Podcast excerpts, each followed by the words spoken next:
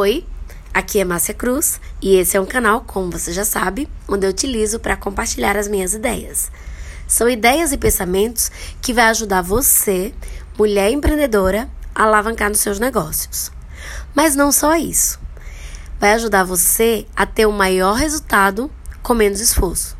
Porque muitas vezes a gente tem sim grandes resultados, mas a um alto custo. Então aqui eu trago ideias que podem te ajudar a você alavancar nos seus negócios, alcançar grandes resultados com menos esforço. E hoje eu trago um assunto aqui muito interessante que normalmente eu não falaria, eu não traria aqui dentro do nosso canal, porque ele parece ser um conteúdo apropriado para quem trabalha com imagem pessoal, consultoria de estilo, mas como eu tô lendo A Lei do Triunfo e ele é falado por Napoleão Hill, eu achei apropriado. E uma outra coisa também é porque eu apliquei. Normalmente, quando eu aprendo algo em livro ou com mentor, eu procuro aplicar. E aí, quando eu percebo que aquilo fez sentido para mim, que realmente fez alguma diferença, fez uma diferença, aí eu procuro compartilhar. E aí, hoje eu vou falar sobre a psicologia do vestuário. Olha que interessante, isso mesmo, a psicologia do vestuário. Segundo Napoleão Rio, ele diz que a forma da gente se vestir, a forma da gente, a nossa imagem pessoal, como a forma da gente ser visto, impacta nos nossos negócios. Então, ele conta que quando terminou a, a guerra, ele estava completamente quebrado, sem dinheiro, endividado e sem nenhuma perspectiva sequer de trabalho. Então, ele utilizou o conhecimento que ele tinha, ele utilizou a amizade que ele tinha com o alfaiate para comprar três ternos.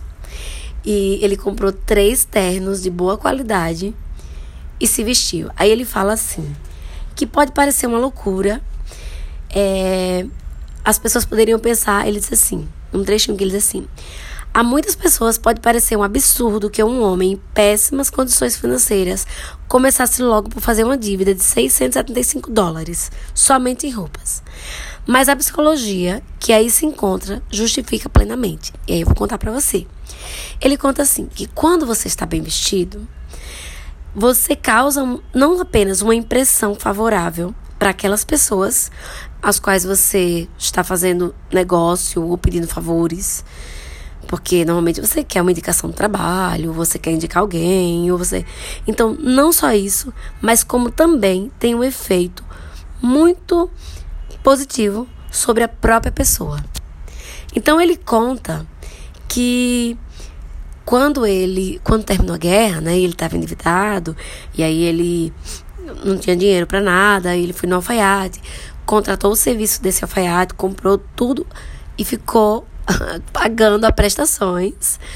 E ele se vestia, não tinha emprego, mas ele dava uma volta lá num, num quarteirão, num, numa rua, né, onde aconteciam os negócios, sempre bem vestido, sempre bem arrumado.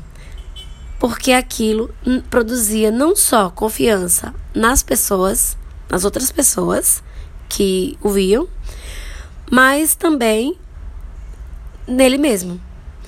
Então, ele fala o quanto é importante você utilizar essa psicologia do vestuário. Ele diz que um ar de prosperidade sempre atrai atenção. E a atenção favorável é um desejo que todo ser humano tem de prosperar. Então, ele fala sobre isso. Então, ele diz para a gente dar importância a se vestir bem, a se arrumar adequadamente, como se você já fosse aquilo que você deseja ser. E isso é bem. faz bem sentido.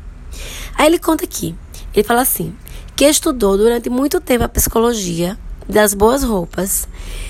E ele disse: Tenho observado os seus efeitos sobre as pessoas nas diferentes camadas da sociedade. Assim, estou plenamente convencido de que há uma íntima relação entre as roupas e o triunfo. Então, quando eu li sobre isso, aí eu pensei, de fato, eu preciso dar uma maior importância a esse tema. Embora eu sempre me invisto, sempre dei prioridade a me investir, mas ainda não era o que eu desejava. E eu passei a comecei a dar importância a esse assunto, a aplicar e faz sentido. A forma quando você encontra, não sei se acontece com você, ouvinte, mas às vezes você tá bem arrumada, bem vestida, e você chega em determinado local, você chega com maior segurança. E às vezes acontece o contrário, você por algum motivo, motivo você sai apressada, ou não fez a maquiagem, ou não está bem arrumada, e você vai em determinado local e encontra alguém, encontra um conhecido, ou um cliente, de, um cliente potencial, ou que quer que seja, como é o seu sentimento quando você olha para a pessoa? É de segurança? É de confiança? Então, faz todo sentido essa psicologia da vestimenta. Eu acredito que faz todo sentido. E vale a pena, sim, fazer um investimento, porque isso é um investimento em imagem. Quanto de investimento as empresas fazem no marketing dela? E muitas vezes a gente fica gastando nosso, não é só gastando, né? Investindo nosso tempo nas redes sociais, investindo nosso tempo é, fazendo anúncios dos nossos negócios, mas a nossa imagem, como a gente se veste, também diz muito sobre nós. Então isso também faz parte do nosso marketing, o marketing do nosso negócio, por isso é importante. Então, hoje eu já tinha pensado sobre isso, mas vendo e entendendo o que Napoleão Hill diz, então faz todo sentido. Então, é isso que eu quero deixar para você. Essa quero te mostrar, quero que você que eu quero passar esse conhecimento que eu tive e que eu apliquei e também dizer mais uma coisa. Finalizar aqui com a palavrinha que ele diz aqui. Ele diz aqui: Uma pessoa que vai para o trabalho todos os dias com o espírito de desânimo, sem entusiasmo, está destinado ao fracasso. E quando você se arruma, quando você se veste, quando você se porta como uma pessoa de sucesso, essa vestimenta tem que transparecer o seu interior. Então, procure utilizar essa ferramenta que é a sua imagem pessoal, utilizar essa possibilidade para que você possa fechar mais negócios, para que você possa ter um maior resultado.